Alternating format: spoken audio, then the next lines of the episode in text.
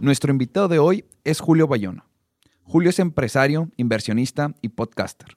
Es el fundador y director de Ricky Joy, una empresa de la industria alimenticia, consagrada al Sagrado Corazón de Jesús a través del apostolado de His Way at Work. Es el co-host de un nuevo podcast, Empresarios con Propósito, que pronto será lanzado. Un podcast en donde tendrá entrevistas con empresarios de His Way at Work. Sin más que agregar, te dejamos con el episodio el podcast católico en donde no encontrarás el típico contenido de evangelización. Aquí, Horacio Torres y yo, Hernando de María, tenemos conversaciones sin filtro con los testigos del Evangelio que están definiendo el rumbo de la iglesia. Laicos, sacerdotes y religiosos que se salieron de su zona de confort para hacer lo que Jesús les pedía. Esto es Testigos. Julio, bienvenido. Muchísimas gracias por aceptarnos la, invitación desde allá, desde donde estás. Muchísimas gracias eh, por el tiempo. A ustedes, Nando, Horacio, un placer estar aquí. Muchísimas gracias. Oye, Julio, aquí entramos siempre, este, por lo general entramos directo. Entonces, este, tenemos por ahí algunas cositas que quisiéramos tocar contigo. Sabemos que, que arrancaste tu vida de empresario pues prácticamente desde los 19 años. Has tenido tropiezos, has tenido este, también éxitos y te ha tocado vivir muchas cosas, pero hoy vives un momento que creo yo es, muy especial, ¿no? Esto en donde tu empresa está consagrada a Dios, ¿no? Vives una, ahora sí que tratas que tu fe permee toda tu vida, pero mi pregunta es, ¿cómo llegas a ese momento? ¿Cómo fue el momento? ¿Por qué decidir consagrar tu empresa a Dios, ¿no? Alguien diría, pues ya vives la fe, entonces yo quisiera entender. Con eso basta. Ajá, uno pensaría... ¿Por, qué llevarlo más allá, no? Entonces, ¿qué, ¿qué, pasaba por la vida de Julio, por su mente, para decidir consagrar su empresa a Dios? Te lo respondo en una, en una palabra, eh, yo diría coherencia. Eh, cuando yo regreso a la fe católica, eh, regreso obviamente desde mi parte personal y empiezo a, a tener muchos cambios eh, a nivel personal, pero me encuentro en una situación en donde vivo dos vidas, la vida en, en, la iglesia, en mi parte personal y la vida en la compañía. Y llega un momento donde empiezo a decir, yo no puedo seguir viviendo dos vidas, no puedo seguirme comportando como católico en la iglesia solamente y, y como un empresario sin, sin, sin dolor de lo que tenga que hacer en, en, la, parte, en la parte de negocio, básicamente. Entonces, eh, eso me llevó el, el, tema de, inclusive es uno de nuestros valores en la compañía hoy por hoy, es integridad. Viene de allí, eh, de querer hacer lo mismo en todos los aspectos de la vida. Ya no fue suficiente hacerlo en la parte personal, sino que necesitaba hacerlo en todos los aspectos y principalmente en la, en la compañía, que eventualmente entendí que era esa herramienta que Dios ha puesto en mis manos para poder llevar su palabra, para poder tocar más personas. Entonces tenía todo el sentido del mundo poder, primero que todo, vivirlo en la compañía, pero también consagrarla para poder que a través de, esta, de este regalo que Dios nos, nos ha dado, nos ha puesto en nuestras manos, eh, pues podamos servirle, básicamente. Y esa es la razón por la cual decidimos consagrar la compañía, eh, atendiendo un poco el llamado de que la compañía dejara de ser, y eso que te voy a decir suena muy bonito, créeme que no es fácil, ¿ok? Y lo escuchas eh, quizás de algunas otras personas, no es fácil decir esto y vivir esto cuando uno dice que su compañía no es ya de uno, que su compañía es de Dios y que nosotros simplemente estamos para manejarla de la mejor manera. Eh, el consagrarla de alguna manera me compromete a que, a que sea así, a que, a que sea un reto, que me rete que así sea cada día, de saber que realmente es de, es de Dios vuelvo y te digo, suenan palabras muy bonitas, pero de ahí llevarlo a la realidad y que tú te lo creas en tu corazón es bien difícil y es un proceso que todavía, créeme que día a día lucho con, con tratar de, de, cada vez interiorizarlo más. Te, creo. Yo les compartía, creo que, creo que se lo compartí a Horacio. Tuve la oportunidad de estar en el evento de His Way at Work en la cumbre este, latinoamericana que fue en Cancún, ¿no? Y le decía que a mí me sorprendió mucho porque llegas y, los empresarios empiezan a decir, sí, mi, empresa está consagrada a Dios, etc. Y suena muy bonito como dices tú, pero lo que a mí me, cuando dije, a ver, estos señores están hablando en serio, fue cuando escuché que uno de los empresarios dijo, a ver, yo no sé si mi empresa va a pasar a las manos de mi hijo. Porque mi empresa ahorita ni siquiera está ya en, mis manos, está en las manos de Dios. Entonces yo no sé si Dios va a querer que mi hijo tenga la empresa en sus manos. Yo dije, madre mía. Pero eso me lleva a preguntarte entonces, ¿cómo fue ese proceso de, que llegaste a decir, a ver, como que necesito soltarlo para ponerlo en las manos de, Dios? Despertaste un día así como, ah, como que hoy es un buen día para, consagrarle mi empresa y dársela a él, ¿verdad? ¿Cómo, fue, el proceso? yo, yo, creo que primero fue el proceso personal. Eh, para no, no, no, hacerte la historia muy, muy larga, básicamente yo vengo de un proceso donde empecé mi vida empresarial desde muy joven. Eh, y a los 19 años ya tenía mi primera compañía formal y, empecé a tomar muchos rumbos que no debía haber tomado, hacer cosas que no debía haber hecho eh, y me fui alejando de la fe. y simplemente un día empecé a sentir un hueco grande, que no había nada que lo llenara, ya no había dinero, ya no había poder, ya no había lujos, ya no había nada que llenara ese hueco. Y entonces ahí empecé a preguntarme, pero ¿qué me pasa? O sea, tiene que haber algo más, básicamente. Entonces, eso, digamos que de alguna manera fue el trigger o, lo que disparó la, la, conversión personal. Eh, y la conversión, digamos que en la parte empresarial empezó a partir de ese mismo, de ese mismo eh, Cuestionamiento. De empezar qué estaba pensando. Hubo algo que a mí me decía, bueno, ¿cómo hago para trascender? ¿Cómo hago para que la empresa trascienda? Porque yo me voy a morir o, y, no sé cuándo vaya a ser. Entonces, ¿qué va a pasar con todas las personas que son parte de la compañía? ¿Qué pasan con no solamente los colaboradores, porque es lo más fácil de ver, pero si tú te pones a pensar, tú tienes una gran responsabilidad con otras personas, con tus proveedores, con los clientes que todos los días van a la tienda a comprar el producto y que esperan encontrarlo ahí. Ya se vuelve, es un deber nuestro que ese producto esté disponible por siempre allí cuando vaya el comprador a tenerlo. ¿Qué va a pasar con ellos? ¿Qué va a pasar con todas las personas que de una u otra manera están relacionadas con, con, con nuestra compañía? Entonces, ¿cómo va a trascender sin mí? Eso fue una gran pregunta para mí. Y eso me llevó a decir, tiene que haber una manera distinta de hacerlo, tiene una manera distinta de hacerlo. Y, la, y le empecé a leer, yo leo mucho, estudio mucho, eh, y, después de muchos libros y de mucho leer, lo único, la única respuesta que yo encontré fue cultura. Mm. Crear cultura en tu compañía. Y esa cultura es la cultura de Dios en la empresa. Es la cultura de vivir una, una, eh, una empresa con principios católicos.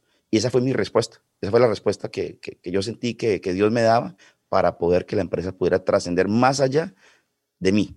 Como tú dices, yo no sé te voy a ser muy honesto, mi hija tiene 18 años y mi hija quiere ser doctora.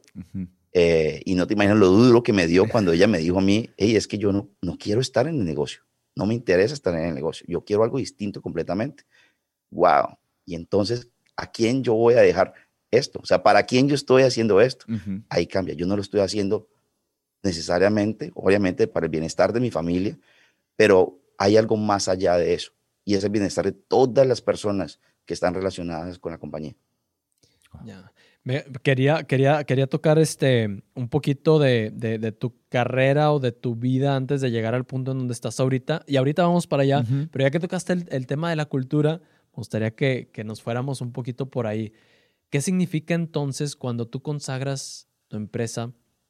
¿Qué cambia? Y, y, y quiero que, que entremos ahí. Te voy a decir por qué. Porque cuando Fui a la cumbre, no me acuerdo a quién le platiqué de, un, de alguien de mis círculos cercanos y, yo hice el comentario de iba a una cumbre de eh, em, empresarios católicos.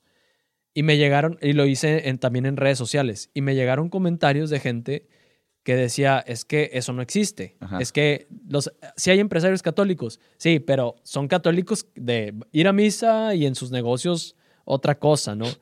Quisiera que nos pudieras compartir, sobre todo para la audiencia, qué significa entonces ya esto de, de tratar de culturizar. Que, sí, de permear todo esto también hacia, hacia, hacia abajo, ¿no? Hacia los empleados, ¿no? Mira, primero que todo, creo que lo, que lo, lo, más bonito para mí en este proceso, eh, cuando hablamos de, de, una empresa consagrada, es entender qué significa consagrado. Si tú te pones a, a, a ver un poco y quizás a, Quizás a los católicos se nos facilite esta comparación que te voy a hacer un poco más, pero cuando tú estás en, en, la iglesia o durante la liturgia, hay, hay ciertas cosas que están consagradas a Dios que solamente están hechas para servir a Dios, ¿verdad? Estamos hablando del cáliz, estamos hablando de que solamente se pueden usar de manera muy especial para servir a Dios de lo que está hecha, ¿verdad? Es decir, si tú coges un cáliz o tú coges algo que es, ha sido consagrado y le das un uso indebido, es un sacrilegio, ¿verdad? Es grave, estamos hablando de un tema grave, ¿verdad? Bueno, pues imagínate que lleva eso a la empresa Imagínate la responsabilidad tan grande de consagrar toda una empresa. ¿Qué quiere decir? Que toda una empresa y cada una de las personas que son parte de la empresa están dedicadas única y exclusivamente al servicio a Dios y que cualquier cosa mala que tú hagas con esa empresa, básicamente es un sacrilegio contra Dios. Entonces, es una responsabilidad grandísima. Si lo ves desde ese punto de vista, es muy bonito, porque es darle esa magnitud al, acto de consagración.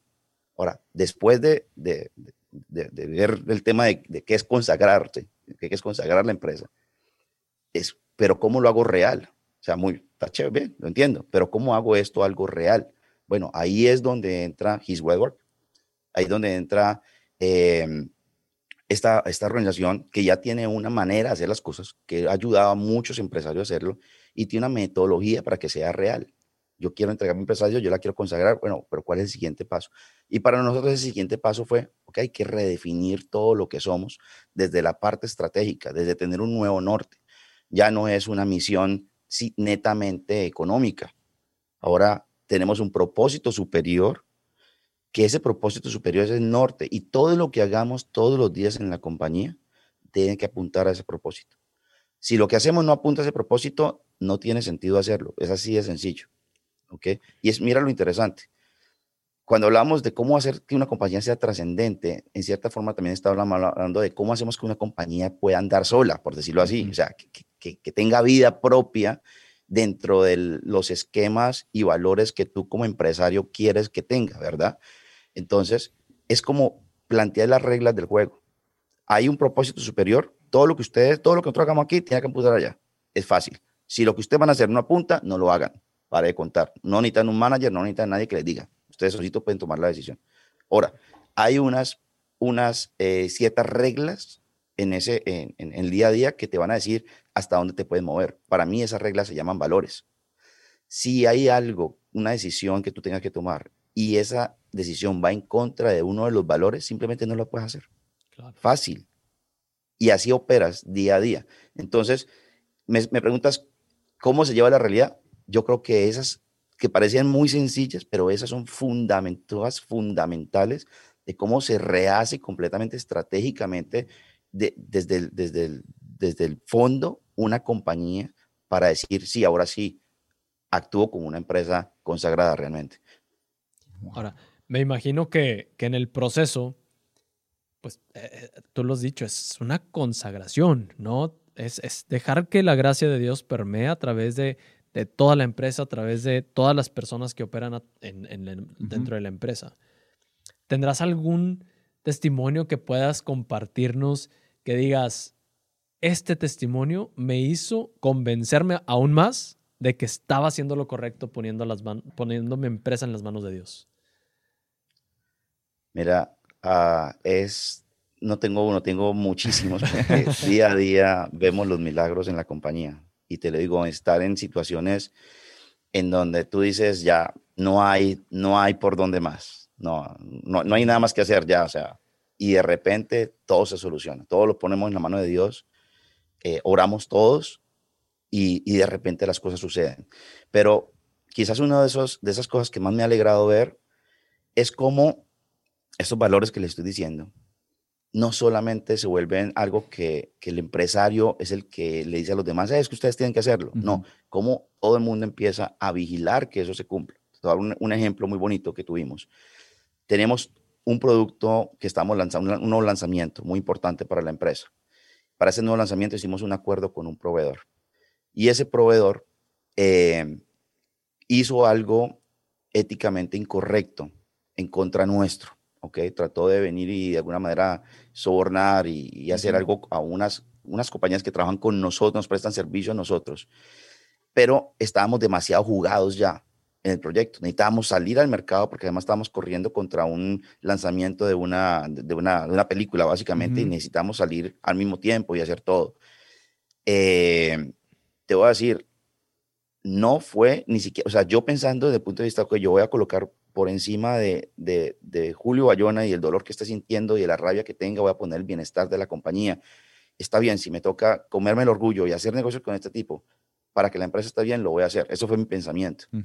En reunión, el equipo, una persona que me dice, Julio, no, no es correcto, porque va en contra de nuestros valores y nosotros no debemos porque estar haciendo negocios con una persona de este tipo. O sea, va más allá de mí. Ya esto, esto ya le, le pertenece a todos en la compañía. Y fue una gran lección para mí. Decir, wow, o sea, una aha de esto está funcionando, o sea, esto, realmente, esto es real, esto es real.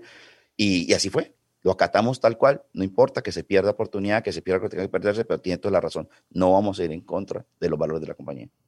Dejaron ir. Wow. Bien. Sí, qué, duro. O sea, Ajá. Más en una empresa, bueno, yo que también me dedico al área comercial, a veces dejar ir un, un lanzamiento o algo, pues también es, es muy costoso y, y que éticamente yo lo vivo. O sea, a veces te cuesta un chorro y dejarlos ir, dices, pero pues al final es, es algo que tengo que hacer, ¿no? O sea, no, no puedo hacer algo turbio. Lo que decía Julio, ser íntegro. Ser íntegro, ser, íntegro disculpe, te voy a contar lo más bonito de la historia. A ver. Es que dejamos ir ese negocio y seguimos buscando proveedores y damos con un proveedor que, así, que es quizás uno de los que tienen más experiencia en este país, en ese país donde, donde está esa, esa, compañía, haciendo ese tipo de productos. Y estaba pasando por una situación eh, un poco complicada eh, financieramente. Y después con el tiempo nos damos cuenta que ellos venían orando, pidiéndole a Dios, inclusive haciendo unos rosarios los viernes, pidiéndole a Dios que les permitiera encontrar un buen partner con el cual ellos pudieran eh, salir adelante. Y llegamos, nos conocemos. En la primera junta les digo, mire, yo les voy a hacer honestamente, les voy a contar qué me pasó. Me pasó esto, esto, estamos cansados ya de ese tema y necesitamos un, un muy buen socio comercial para hacer la historia corta, en este, en este momento estamos comprando eh, la mitad de esa compañía, eh, donde ya no solamente va a ser un proveedor como el que era, el que iba a ser antes, ahora nosotros vamos a ser dueños de la mitad de una fábrica para producir estos productos en este país, con gente que tiene unos valores demasiado alineados con los nuestros. Entonces, para que veas la bendición de Dios, como cuando uno es fiel, cuando uno es fiel a Dios y fiel a sus valores y, y, y, a respetar las cosas que Dios te pone, Dios tiene un plan mucho mejor para ti. Totalmente. Oye, vamos a regresarnos ahora sí a, la parte que quisiera que tocáramos. Escuché que Ricky Joy comienza después de que habías tenido otras empresas u otra empresa, no recuerdo bien, y quebró la empresa, ¿no? ¿No ¿Nos pudieras comentar platicar un poquito de eso, este, profundizar un poquito más en el tema, cómo fue que, que pues sí, ahorita dices, ah, pues sí, muy padre, este, la gente ya se, se da cuenta que eres alguien que pues ya desde más joven empezó en esta vida de los negocios, pero dicen, a ver, ¿cómo es el proceso de, de llegar a tener, por ejemplo, algo como lo que es hoy Ricky Joy, ¿no? Te, te, decía, yo, yo empecé, la verdad empecé en alimentos desde muy joven. La, informalmente, informalmente empecé posiblemente, la verdad, desde que me acuerdo en el colegio estoy vendiendo comida. Entonces digamos que siempre me gustó, pero digamos que como a los 18 años eh, ya empecé a, en un tema de distribución de alimentos en Colombia. Eh, a los 19 monto formalmente esta compañía eh, de, la mano de un, de un compañero de la universidad. y lo que me gustaba a mí básicamente era el tema de las ventas. Sí, yo soy comercial, eso, es, eso, es, lo que yo soy realmente. Entonces, em, yo me dedico a las ventas, a la parte de exportación, me vengo para Estados Unidos, uno de los consejos, me dieron pues, muchos consejos buenos, uno de los que me acuerdo que me, que, me dieron, eh, si usted quiere entrar al mercado, usted tiene que ir, inmediatamente cogí un avión, pedí plata prestada, me vengo para Estados Unidos, me regreso con mi primer negocio, la compañía empieza, eh, pero era demasiado inmaduro. Vuelvo te digo, teníamos, si exportábamos a Estados Unidos, Canadá, España, Alemania, o sea, teníamos un muy buen negocio. Le hacíamos marca privada, posiblemente las compañías hispanas más grandes de Estados Unidos y lo mismo que en Europa. Eh, pero ahí es donde empieza a cometer, pues, vamos a cometer muchísimos errores, a distanciarnos de nuestra, de mi fe, a, creer que el dinero lo es todo. Y eh, otro gran error fue enfocarme solamente en lo que yo, en lo que me hacía sentir bien a mí hacer, que era la parte comercial.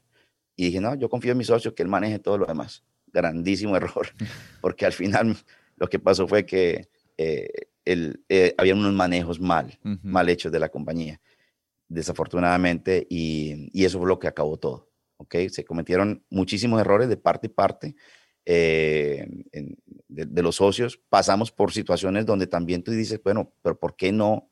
¿Por qué no me va bien? ¿Por qué me sucede esto? O sea, por ejemplo, eh, un momento que se nos contaminó con, con, con un, problema de, una planta eh, y se nos perdieron, no sé, eran como cuatro o cinco contenedores seguidos de alimentos. O sea, la pérdida fue grandísima.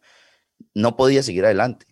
Hoy por hoy, mirando hacia atrás, yo me doy cuenta que es lo que estaba pasando y hoy lo, yo lo aplico.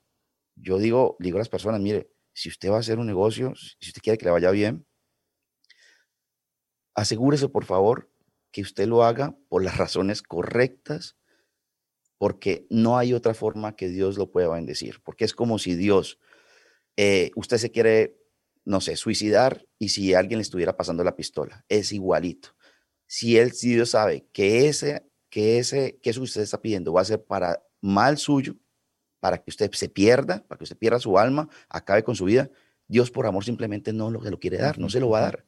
Cuando uno esté preparado para recibir esa bendición, porque ahora sí, la intención mía con esto que estoy haciendo es algo positivo, es servir a Dios, es, es algo distinto, algo, algo que realmente, bueno, claro, las bendiciones van a venir porque pues, Dios nos quiere que seamos felices y Dios nos quiere bendecir, pero solo en ese momento.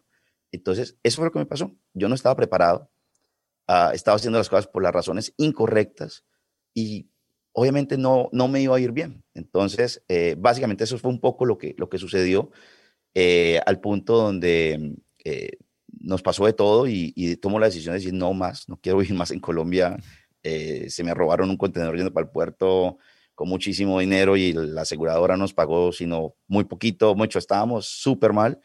Y llego a este país, pedí una plata prestada y te soy honesto, llegué a este país como con 100 dólares en el bolsillo, con mi hija, con mi esposa, a empezar de cero. Eh, con una cantidad de deudas y problemas. Y pues gracias a Dios se nos da la oportunidad, se me da la oportunidad de a través de un cliente, me comenta de, de, de, la línea de productos como Ricky Joy, que son nuestra línea de, bebidas de yogur. Eh, y, empezamos el desarrollo del negocio, empezamos todo esto.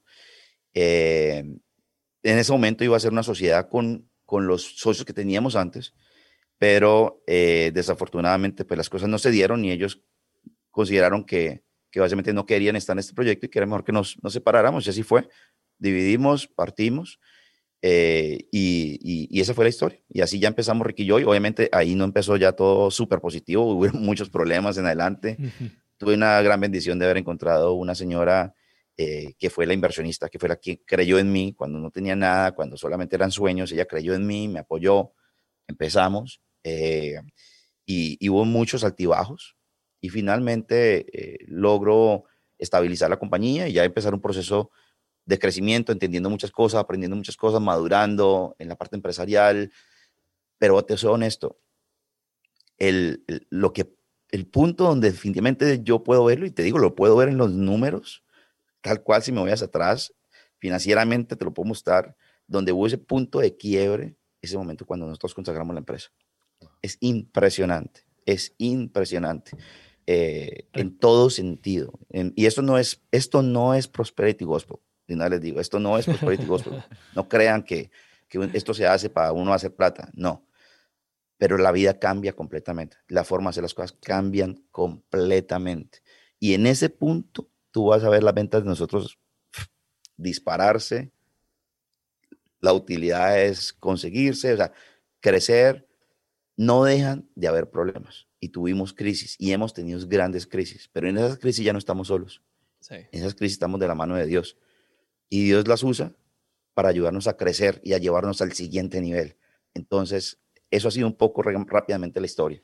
Sí, yo ahorita que dices eso de, cómo se ve su punto de, quiebre después de la consagración de la empresa, durante la cumbre latinoamericana eh, hubo una presentación de un empresario colombiano, paisano tuyo, este, Ricardo, no me acuerdo de su apellido, pero una empresa de telecomunicaciones muy grande, hizo una presentación de, de los efectos así, en números, de haber consagrado su empresa. Era algo impresionante porque va poniendo esos, como, uh, esos este, puntos en su roadmap de cómo ha ido la evolución y se ve la gráfica, o sea, se ve la gráfica y se ve, va creciendo, va creciendo. Está la línea de, de cuándo fue la consagración y luego, ¡pum!, crecimiento exponencial. y dices, wow. Y dice, pues, no es más que alinear las cosas a la voluntad de Dios y, por lo tanto las cosas van a salir bien porque estás haciendo las cosas como Dios quiere que las hagas, ¿no? Correcto. Es algo increíble. Pero voy a tomar algo de lo que dijiste porque me llamó mucho la atención y creo que le puede servir mucho a la gente que nos escucha porque es gente joven. Dijiste, a ver, llegas a este, pues, prácticamente a empezar de cero, ya con tu, con tu familia, con tu niña, y dices, hay una persona que creyó en mí cuando todo era sueños. A ver, traías ya, o traías ya un, cierto proceso en donde pues, había cosas que como que medio que habían ido bien, medio que habían ido mal. No eras tampoco así como la estrella de decir, sí, vamos a apostarle todo a Julio Bayona porque ya está teniendo éxito en todo. Pero lograste que una persona creyera en ti, en los sueños, en lo que estabas proponiendo. ¿Cómo se logra eso? ¿Cómo logras ganarte la confianza, vamos a decir en este caso, de un inversionista o vamos o pongámoslo en algo a lo mejor más pequeño, alguien que tiene un proyecto y está buscando quién le apoya en ese proyecto. ¿Cómo logras sumar a alguien a ese proyecto? ¿Cómo logras compartir tus sueños así con alguien? Mira, yo creo que eso se llama... Yo, te digo que, que, sí, yo estuve eh, lejos de la, de la iglesia, lejos de hacer las cosas correctamente, pero, pero en todo este proceso, eh, digo, Dios, yo fui el que me alejé, Dios nunca se alejó. Em, y, la fe es una gracia. Y yo creo que es una gracia que Dios, Dios me ha dado. Eh, y para mí eso es, es fe, es, es, una fe de que se puede hacer, eh, convencido completamente que puedes lograr algo. Em, y es la actitud de cómo reflejas esa fe. Eh, les voy a contar algo, no le van a contar a, a nadie más, pero lo, lo, recordaba esta semana precisamente. Eh, Mira, yo llegué a un punto en donde el almuerzo, el, presupuesto de almuerzo mío eran tres dólares, básicamente. Y amaba el, el, dólar menú, porque era un dólar para la hamburguesa, un dólar para la soya y un dólar para o papitas o helado o lo que fuera de dólar.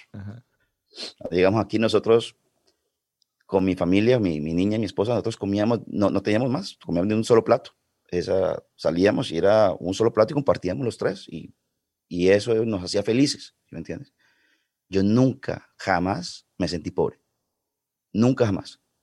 Siempre sabía, y no, y no es que, no, no, me malinterprete con lo que voy a decir, no, no es que el, dinero sea eso importante, pero siempre me sentí millonario. Pero, si me entiendes? O sea, nunca me sentí ahí derrotado, siempre me sentí que, que, que, ya lo he logrado, pero simplemente que todavía no. Era millonario, pero no tenía el dinero, mejor dicho, ¿sí me entiendes? sí, sí. Eh, y, y, esa es la actitud que se refleja después de tener esa fe profunda. Y cuando tú tienes esa actitud de entender que por lo que estás pasando es simplemente una situación temporal, que eso no es lo que te define, eso no es lo que tú eres. En ese momento, tú puedes pensar en grande. Y tú puedes transmitirle a otras personas ese mismo sentimiento y esa misma confianza. Decirle, hey, yo estoy pasando por esto, pero esta es mi visión y yo lo sé hacer, yo puedo hacerlo. Lo único que necesito es una persona que confíe en mí. Y eso fue lo que me pasó. Pero a esta persona ya la conocías, la, o sea, ¿cómo fue este proceso donde tú, tú presentas ese proyecto y ella confía en ti a través de todo esto que, que nos compartes? Eh, esto era una, era una compañía que eran clientes míos. Ok. Eh, yo les hacía desde, desde, Colombia con esta otra compañía, le hacíamos marca privada a esta empresa. Cuando les dije ahorita que hubo alguien aquí que me dijo, mire, ¿sabe qué? Mire este producto, que este producto es una categoría que está creciendo. Ese fue, fue precisamente el cliente mío, el que manejaba esa compañía. Lo que yo no sabía es que detrás de él habían unos socios que eran los inversionistas.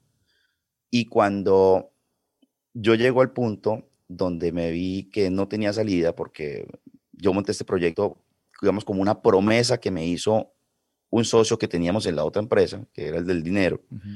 Eh, y me dijo un día, ¿sabe qué, Julio? Qué pena, pero no hay dinero para esto. Usted verá lo que puede hacer con este proyecto. Eh, mira a ver si alguien, si consigue alguien que crea en usted, básicamente fue lo que me dijo. Entonces yo le dije, ok, voy donde este mi cliente y le digo, mira, me, me, quedé en la mitad, o sea, tengo todo listo, ya tengo todo desarrollado el producto, todo, y, y, y este tipo se me quitó, necesito hacer algo. Y me dijo, pues hagamos una cosa, déjame yo, le comento a mi socio, que es el inversionista, y a ver si le interesa. Algo que sí yo tenía, que he tenido desde, desde, desde siempre, es, no importa lo, lo pequeño que parezca un proyecto o lo pequeño que parezca algo, yo lo, me gusta darle toda la importancia, hacer lo que se vea muy bien. Eh, y, realmente eso es lo que es nuestra marca. Es una marca que se ve como una compañía, como si fuéramos la más grande, aunque no lo somos, aunque somos una empresa relativamente pequeña dentro de toda la industria. Eh, y hice una muy buena presentación, una muy buen plan de negocios y te digo, trabajaba durante el día y por la noche, trasnochando, haciéndolo, mis proyecciones financieras, mis cosas bien hechas, bien organizado. Claro, cuando me presento ante estas personas, pues vieron, vieron que, que era de verdad, ¿sí me entiendes? Que pueda que no tuviera nada, pero que, que era en serio lo que yo estaba diciéndoles y que conocí, que entendí y que sabía para dónde íbamos con este negocio. A ver, ya que tocaste el punto, ¿cuáles, ¿cuáles dirías tú que son así como tres elementos básicos de un buen pitch. Vamos a, ponernos prácticos para la gente que, pueda estar diciendo, a ver, ¿y cómo se hace un buen pitch? Yo creo que el pitch, eh, cuando te enseñan a hacer pitch, lo primero tiene que ser algo muy corto. O sea, cuando, depende de qué estamos hablando. ¿Estamos hablando de, un pitch, de un elevator pitch, o estamos hablando de un pitch donde tienes ya, o estás hablando ya de algo más largo? Hablemos de algo, de algo largo, donde ya tiene, tuviste la oportunidad de hablar con la persona, te dio silla y tienes su atención. Ok. Bueno, si ya pasas a, digamos, a, ese nivel de donde ya estás haciendo la presentación de tu, de tu negocio, pues primero que todo, vuelvo y te digo, entenderlo y conocerlo muy, muy bien, entender tus cifras, porque una cosa es que tú digas, esta es mi idea y suena súper bonito, pero tienes que retarte y tienes que permitir que otras personas te reten en tus cifras antes de sentarte con un inversionista, porque lo último que quieres es quedarte a, a, a, no sé cómo responder. O sea, deja que te reten. Y, y qué pasa si, si, sucede esto? ¿Y cómo vas a contrarrestar esto? ¿Y cómo vas con esto? Y, y seguro, y si no sucede esta cosa. Ese tipo de, de todos esos diferentes casos, tener esas respuestas. Eh, yo diría que para mí eso es una de las principales cosas, estar preparado, prepararte muy, muy bien ante cualquier tipo de, de, preguntas que te puedan hacer. Obviamente el resto es conocer muy bien tu negocio, o sea, tú lo has hecho, no es que alguien te lo puso, o sea, tú lo hiciste desde cero y el proceso, es, eso es lo fácil, eso es lo fácil de empresa porque tú lo hiciste, tú lo entiendes. Eh, es distinto cuando llega al punto donde ya tú no lo haces, sino que tú lo mandas a hacer. O sea, y mandaste a alguien que te prepara la parte financiera. En mi caso, pues yo soy ingeniero industrial, pero siempre me ha encantado la parte financiera. Entonces yo construí todo el modelo financiero, yo lo entendía, me lo sabía de memoria y podía defenderlo. No, bien. Ya, perfecto. Vamos a tocar otro tema ya para medio nos vamos a ir acercando a la parte de las preguntas. Nada más hay dos cositas que quisiera, quisiera tocar. Una parte es la familia. Esa yo creo que la, la dejamos un poquito para, para el final, antes de las preguntas, pero quiero tocar un punto porque te escuché decir algo que me llamó mucho la atención, que dijiste que el dinero es un mal consejero cuando no se tiene una buena formación espiritual. ¿Y por qué quisiera que tocáramos eso? Siento que, que no nada más, no sé si sea la cultura latinoamericana solamente, este, o si sea cultura incluso dentro de, de la misma fe de la iglesia, donde se tiene mucho el tabú de que el dinero es malo como tal, ¿no? Ah, hay, gente que tal cual, o sea, no, dinero no, o sea, casi creo que les quema las manos. Entonces, ¿cómo, ¿cuál es tu visión en cuanto a los bienes económicos, porque se me hizo muy sabio esto que dices, el dinero es un mal consejero si no tienes una buena formación espiritual. Mira, lo que tú dices es muy cierto. Eh, para empezar, el dinero como tal no, para mí el dinero no es bueno ni malo. Es, claro, lo malo o lo bueno es el uso que tú le des al dinero, ¿verdad? Cuando yo regresé a la, a la, a la iglesia, y yo siempre digo que, que la iglesia debería tener una, un roadmap para los que regresan a la iglesia, para enseñarles qué hacer y qué no hacer, algo así como que, porque una de las cosas que yo he visto y a mí me pasó es que cuando yo regresé a la iglesia, casi que me puse en la posición que tú dijiste, como que el dinero fue quien me alejó, entonces el dinero es malo, así que yo quiero hacer algo que no tenga que ver con esto, casi que me dedico a la iglesia, quiero rezar, quiero eh, ayudar en la iglesia y, me, alejo de mi, de mi negocio. Grave error, gravísimo error, porque precisamente esa compañía es ese regalo de Dios que Él puso en mis manos para hacer las cosas correctamente, nada más que simplemente yo no lo estaba haciendo.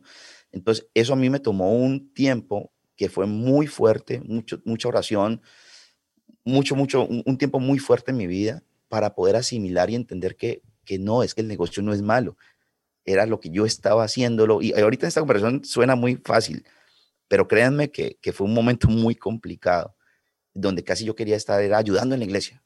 ¿Cómo ayudo en la iglesia? Que póngame a hacer algo en la iglesia. Que el negocio lo maneja alguien más y yo ahorita no quiero saber nada de plata porque eso fue lo que me alejó de la iglesia en primero. Entonces, em, creo que esa experiencia me sirvió para entender mejor que tú puedes vivir tu fe con los bienes que Dios te ha dado siempre y cuando los uses para las razones correctas. Y te estoy diciendo, no quiere decir necesariamente que es para que todo lo, todo, todo lo des y, tú no tengas nada. Si ese es el llamado al que Dios está haciendo hacia ti, perfecto. Pero Dios no llama a todo el mundo a hacer lo mismo. Y eso es otra cosa, que uno ve ejemplos de empresarios que de repente cogieron todo y todo lo regalaron y vivieron una vida feliz.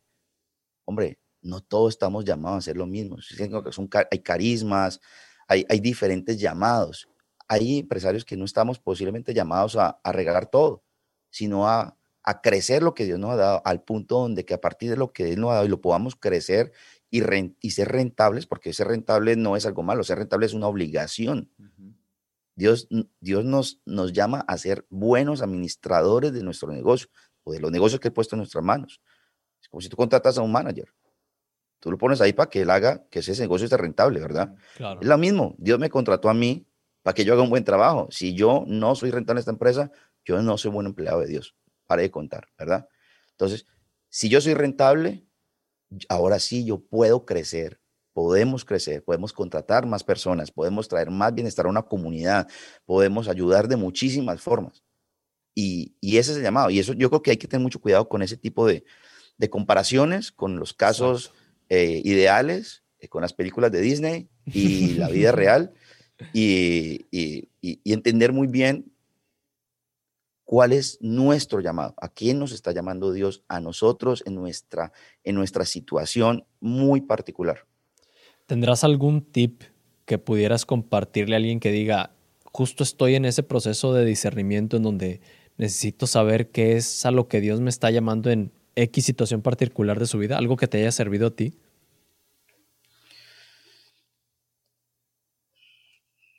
A ver, por ejemplo, eh, nosotros hoy por hoy traemos un modelo eh, que es un modelo en donde somos una compañía así un poquito rara.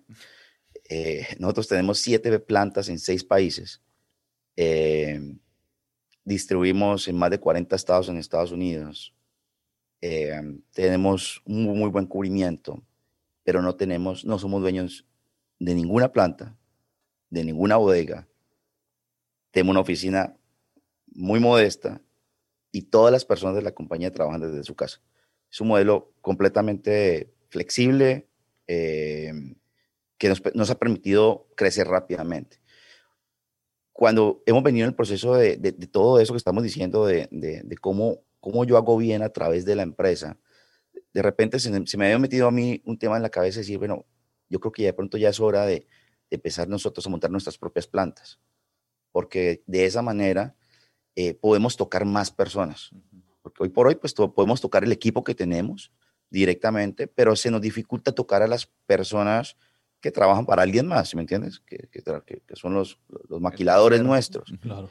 Entonces, eso, eso ha sido un proceso de discernimiento muy fuerte porque es un cambio de modelo radical de la compañía. Ahora, lo bonito es que sí estamos llegando allí, pero estamos llegando allí de una manera coherente con el negocio, porque hoy por hoy ya tiene sentido para nosotros empezar a tener plantas en, algunos productos específicos y eso nos va a permitir cumplir con este sueño, ¿ok? Pero al mismo tiempo es una decisión de negocio, es una decisión que tiene sentido desde el punto de vista de negocio. Entonces creo que eso es una, ha sido de las decisiones más difíciles que aún estoy orando muchísimo y pido mucha oración a nuestro equipo para poder tomar esas decisiones. Dije ahorita que estamos a punto de comprar esta compañía. Eh, bueno, eso es algo nuevo para nosotros, eh, meternos en producción. Y aparte de esa, tenemos dos, una planta más y otra planta más aquí que, que para el próximo año vamos a, queremos montar en Estados Unidos. El modelo de negocio va a cambiar completamente. Eh, y eso es uno, creo que es un buen caso de discernimiento en donde nos ha costado mucho tiempo, mucha oración, llegar hasta aquí, pero estamos llegando por las razones correctas, no solamente por decir es que quiero hacer esto, digamos que ese es un poco el objetivo, pero acompañado de una decisión de negocios coherente, básicamente. Lo, lo que alcanzo a ver es que lo que los está dirigiendo, lo que les está dando norte, es cómo puedo tocar más vidas, ¿no? ¿Estoy en lo correcto? Eh, definitivamente. más o menos a lo que dijiste, siento que ese está siendo como su norte para poder discernir. Entonces, pudiéramos decir que ese es el, ese es el tip. Sí, ah, definitivamente sí, pero te lo digo, hay que ser cuidadosos porque, porque muchas veces em, eso que sentimos que, que, Dios nos está diciendo, hay que, hay, esa es la palabra, discernimiento. No puedo quedarme con lo primero que creo que Dios me está diciendo. Tengo que realmente orar mucho sobre eso y saber si eso así es o si soy yo o si es mi orgullo. Si es mi orgullo el que me está diciendo, hey, no, es que quiero que tengas plantas. Es que quiero que te vean como el empresario que le das empleo a X cantidad de personas. Quiero que te vean como una persona. ¿Es, mi orgullo? ¿O realmente esto es lo que Dios me está pidiendo? Entonces, porque te digo que es lo que nos mueve el tocar más pero ese tocar más no puede ser, si fuera solamente tocar más, me vuelve una fundación, es lo que te quiero decir. Pero esto no es una fundación. Es un negocio. Ese tocar más, pero tiene o no tiene sentido desde el punto de vista de negocio el hacer esto. Ah, sí tiene sentido porque estamos en una situación donde estamos viendo que la única manera que vamos a poder crecer y vamos a asegurar las ventas los próximos cinco años por esto, X, Y, Z y bla, bla, bla, y todo está soportado y sigo orando y sigo orando y sigue teniendo más. Ah, ok, entonces sí es lo que Dios quiere. ¿Sí, me entiendes? Sí, claro. Sí, Muchas gracias. Pues aquí para los que nos están escuchando, para que se pongan a rezar, a rezar mucho por, por Julio, por su equipo y por todo Ricky Joy. Oye, ya nada más para pasar a la parte de las preguntas. Pues, o sea, se ve que eres un hombre que cuida su vida espiritual. Ahorita decías, lees mucho. Hay plantas en varias partes del mundo. Me imagino que eres una persona que a veces tiene que estar viajando o trabajando mucho pero también tienes una familia. La pregunta es, ¿cómo le haces para balancear tu vida laboral, profesional, ¿no? tu vida espiritual, tu vida familiar y aparte tu persona como tal? Yo creo que es, son prioridades. Es que tener las prioridades súper claras en tu vida. Dios es primero, familia después, tercero va el resto. Para mí, yo le doy esa prioridad mi esposa, yo puedo tener un tema personal súper importante, pero si tengo un compromiso con Dios, no importa. No hay nadie que me mueva. Dios va primero. ¿Ok? okay. Va segundo. Si tengo un tema con mi familia, fines de semana, yo no te trabajo fines de semana. Para mí, sábado y domingo son, son sagrados. Sábado hago algunas cosas, obviamente, más en otros negocios que tengo, pero, pero es una regla que he tratado de tener. Yo tengo que poder crear una compañía que permita que yo viva una, una vida correctamente para los demás y para mí mismo. ¿ok? Y para mi familia necesito darle lo que ellos requieren. Eh, y si eso implica que quizás no voy a tener la empresa de 100X a lo que yo quisiera, porque pues, pues quizás no va a ser, Sé que no es que eso me lleve, no es que sea conformista, créanme que soy demasiado ambicioso en el crecimiento y quiero ser lo más grande posible. Vuelvo y les digo por las razones que estoy convencido que tengo que hacerlo eh, en mi servicio, en lo, en lo que me corresponde, pero hay prioridades. Entonces, cuando establezco prioridades, creo que eso me permite vivir una vida más balanceada. Y lo otro es que nos cuesta mucho los empresarios, sobre todo cuando somos empresarios que empezamos desde cero los negocios, es soltar, es confiar. Eh, y eso fue un gran regalo que yo recibí cuando consagramos la compañía. Yo no confiaba en nadie, yo no confiaba en las personas. Yo creía que yo era el único que podía hacer las cosas bien y los demás, todo el mundo era, venía por la plata y no más. Entonces, cuando yo tengo ese cambio y empiezo a valorar a las personas, darles, entender que esta persona tiene el mismo valor mío, empiezo, inclusive empiezo a buscar personas que sean mejores que yo. Ya ahorita yo lo que hago cuando nosotros contratamos a alguien es asegurarme que esa persona sea mejor que yo, sepa más que yo. Y cuando uno hace eso, entonces obviamente eso te libera tiempo. Eso te permite enfocarte en, en, otras cosas distintas. Y es un paso muy complicado en, cuando uno pasa de ser empresario pequeño a tener ese crecimiento. buenísimo. Pues pasamos a la parte de, las preguntas. De las preguntas. Este, Julio, son preguntas, nos vamos a ir una tras otra y ya tú las vas respondiendo conforme, conforme te vaya saliendo, ¿vale? La primera pregunta es, ¿cuál dirías tú que es el mejor consejo de vida que te han dado? Así, el, el mejor, uno que guardes, que, que si pudieras lo, lo grabarías en oro. han sido, han sido, han sido tantos. Yo creo que para mí en particular, eh, creo que fue algo que mi papá me dijo desde muy pequeñito y es, siempre me invitó a ser empresario. Me dijo, tú debes de ser empresario y, y, y esto lo, lo, digo con mucho respeto porque con el tiempo entendí que, que todos tenemos una, una función y todos somos importantes, pero para mi caso particular, eh, porque es mi forma de ser, es lo que me llena y es lo que, lo que creo que Dios me dio, me dijo, no vas a trabajar para nadie nunca, vas a ser empresario. Y creo que es algo muy corto, muy sencillo, pero me lo metió en la cabeza desde chiquitico y, se me quedó al punto donde yo realmente pues, nunca he tenido la oportunidad de trabajar en otra compañía. ¿Cuál es el, el que dirías que es el peor consejo, pero espiritual, que te hayan dado? Ya sea que lo haya seguido o no lo haya seguido, pero que digas, déjale, qué, qué mal consejo fue. Eh, yo creo que cuando, eh, quizás no un consejo directo, más algo de que viene de la, de la cultura, eh, y es el, el, poner por encima de cualquier cosa el éxito, entre comillas, económico, el éxito profesional creo que, creo que es un muy mal consejo. El, el, la, nosotros llamamos, la, esta es la cultura del, del, todo se vale, mejor de hecho, creo. Sobre todo eh, en nuestros países de Latinoamérica, creo que es una cultura muy, muy que se vive. Es todo se vale. Pasa por encima de quien sea, por encima de tus valores, por encima de lo que tengas que hacer, pero con tal de conseguir lo, que requieres. Creo que es lo peor que uno puede hacer.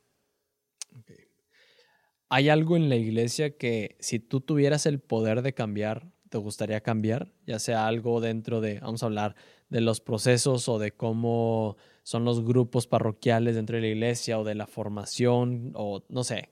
Ahí sí es pregunta abierta. ¿Hay algo que te gustaría poder cambiar? Vamos a decir que si fueras el Papa dirías, ah, ese, ese sería un cambio que yo haría.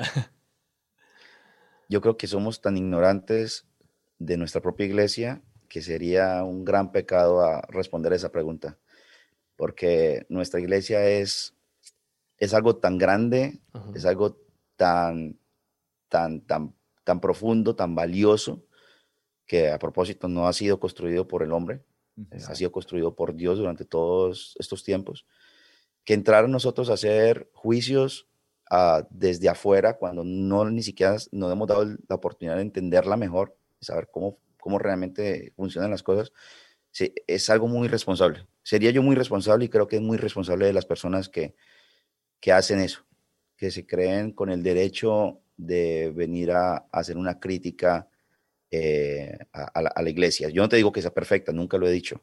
Hay muchísimos errores porque es, eh, la iglesia es de Dios, la ha creado Dios, pero la manejan los hombres. Entonces, obviamente, como hombres cometemos muchos, muchos errores, pero, pero honestamente no te podría, no te podría decir uno que yo te diga, es que yo sé que si yo fuera él lo haría distinto, porque solamente estando en esa posición puedes saber a qué te estás confrontando. Claro. Totalmente válida la, respuesta. ¿Hay algún libro, Julio, tú que dijiste que lees mucho, algún libro que haya marcado un antes y un después de tu vida espiritual? En la vida espiritual, eh,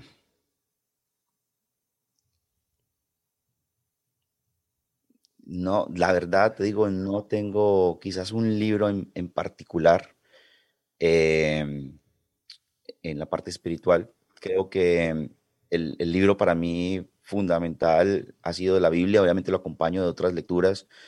Eh, recientemente el tema de los ejercicios eh, de Loyola ha sido algo que me ha ayudado a profundizar muchísimo, creo que es algo muy importante el, entender el planteamiento que, que, él hace. Eh, pero, pero para mí el, el, libro fundamental, la verdad, si hablamos de la parte espiritual, al que yo me he aferrado mucho a entenderlo, porque viví como un católico muy tibio por mucho tiempo, y, y, lo primero que tenemos que eh, aprender pues es la palabra, es, es, la Biblia. Entonces creo que me ha aferrado mucho a la Biblia, a, a comerme la Biblia, a aprenderla, a entender mucho. Eh, si tú te pones a ver, en la Biblia está todo, todo lo que tú tienes que saber para vivir una vida feliz. O sea, y, y no es, no es una, o sea, no lo estoy es, es de verdad. O sea, está todos los consejos prácticos para ser feliz aquí y en la próxima vida. Pare de contar. Entonces, creo que para mí ese ha sido. Buenísimo. ¿Hay alguna película, serie o documental? Ahí sí no tiene que ser ni espiritual ni religioso, pero que tú digas, híjole, esa película, esa serie o ese documental, todo el mundo debería verlo.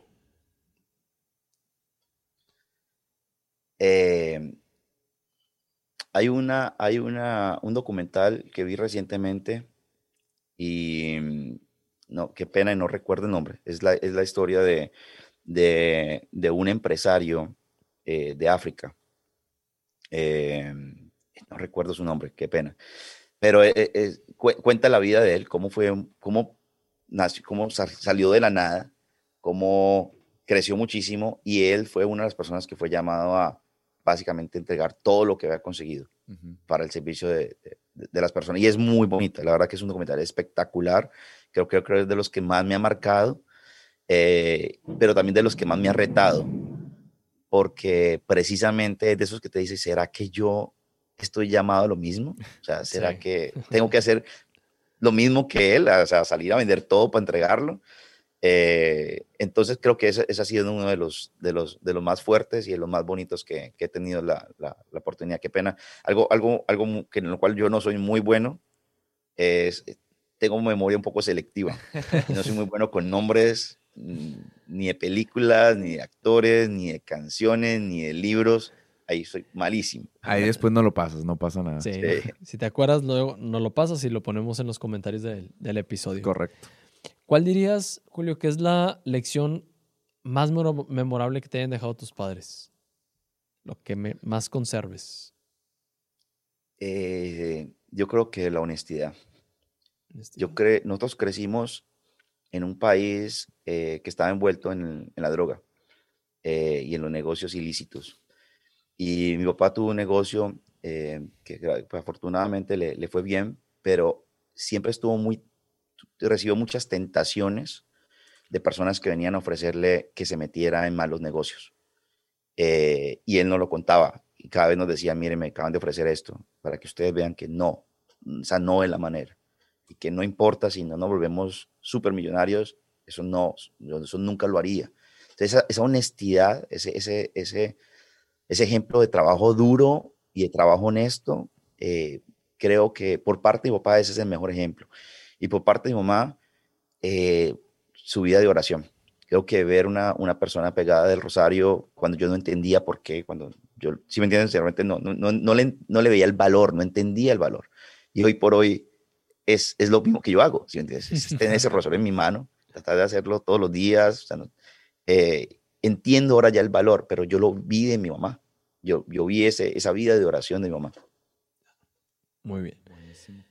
Ah, bueno, pues viene la pregunta final. Ya nada más algo que quieras agregar, Julio. Sé que viene en puerta este, este super podcast que la verdad yo lo estoy esperando con, con, muchas, con muchas ansias. Estoy en mi proceso de, creo que no te, lo había compartido, pero estoy en mi proceso de certificación con His Way at Work. Entonces, pues, estoy, estoy esperando ese, ese podcast. Eh, ¿Dónde te encontramos en redes sociales, Ricky y Todo lo que nos quieras compartir por aquí antes de pasar a la, a la pregunta final. Bueno, nada. Eh, mira, eh, LinkedIn, un buen sitio para, para encontrarme, Julio Bayona.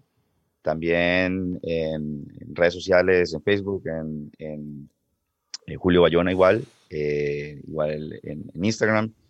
esto, como tú dices, es, una, es un gran sueño que traemos.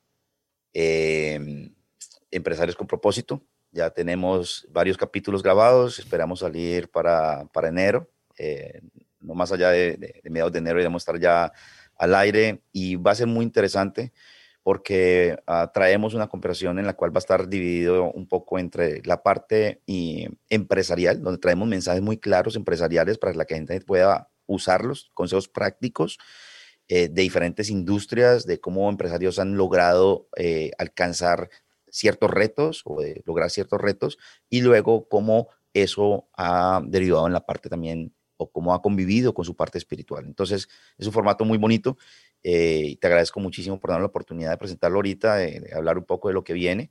Y bueno, Empresarios con propósito, se llama así tal cual el, el, podcast, Lo, pueden, lo pueden encontrar en cuanto estemos listos. Por ahora hay solamente un capítulo que es el, básicamente es mi testimonio, eh, un poco de la presentación eh, mía, y, pero ahí para allá pues venimos con todos estos empresarios súper interesantes que vamos a tener. Buenísimo. Y si hay por aquí empresarios escuchándonos, vayan al podcast de Julio y si hay alguien interesado en His Way at Work, mándenos mensajito directo y por aquí los encauzamos y pues aprovechar que ya, estoy tomando la, la, certificación. Julio, pues muchísimas gracias de verdad por, por tu tiempo. Sabemos que, que tú dijiste, bueno, para quien nos esté escuchando, hoy estamos grabando en sábado. Julio dijo que, los sábados son sagrados. Perdón, Julio. Saludos a la familia de, Julio. Y, gracias. Y muchísimas gracias por el tiempo que nos regalaste. Vale, vale oro y estoy seguro que esta conversación va a dar mucho fruto. Llegará. Y bueno, Julio, pues... Te, te, dije ahora que lo que era de Dios era primero. Entonces, con todo el gusto. Adiós, gracias. Supongamos que en un, un caso hipotético en donde Jesús se te presenta y te dice, Julio, pues sí, muy padre todas tus empresas, todo lo que has vivido, pero necesito darle reset a tu botón de memoria, ¿no? Vas a volver a empezar. Pero te voy a dejar que conserves tres aprendizajes de todo lo que has vivido. ¿Cuáles serían esas tres cosas que le pedirías a Jesús poder conservar? Yo pienso que el, eh, los recuerdos de mi familia, especialmente los nacimientos de mi hija, eh, el momento en que me di cuenta de, cómo se puede hacer empresa de una manera distinta, eh, y mi peor, fracaso empresarial. Y bueno, hasta aquí nuestro episodio del día de hoy. Esperemos si les haya gustado. Sabemos que eh, va a ser de mucha bendición. Si conoces a alguien que le pueda servir este episodio, por favor, ayúdanos a compartírselo. También, si nos estás viendo en YouTube, pues ayúdanos aquí con el botón de suscribir. Y si nos estás escuchando en Spotify o en alguna otra plataforma de reproducción de audio, ayúdanos ahí también, por favor, con el botón de, de follow para que el algoritmo nos ayude y pueda llegar esta conversación y todas las que tenemos a muchísimas más personas y puedan darle un pequeño giro a su vida. Sabemos que todas estas conversaciones salen de un por qué, para qué, cómo hacerle, seguramente esto nos va, nos va a ayudar y va a ayudar a muchas personas que están por ahí afuera, ¿no? Y si quieres recibir más contenido, recuerda que puedes ir a testigos.mx, diagonal correo, nos dejas por ahí tus datos y mes tras mes o próximamente tal vez semana tras semana, te estemos enviando contenido adicional para tu crecimiento personal, profesional y espiritual. Adiós.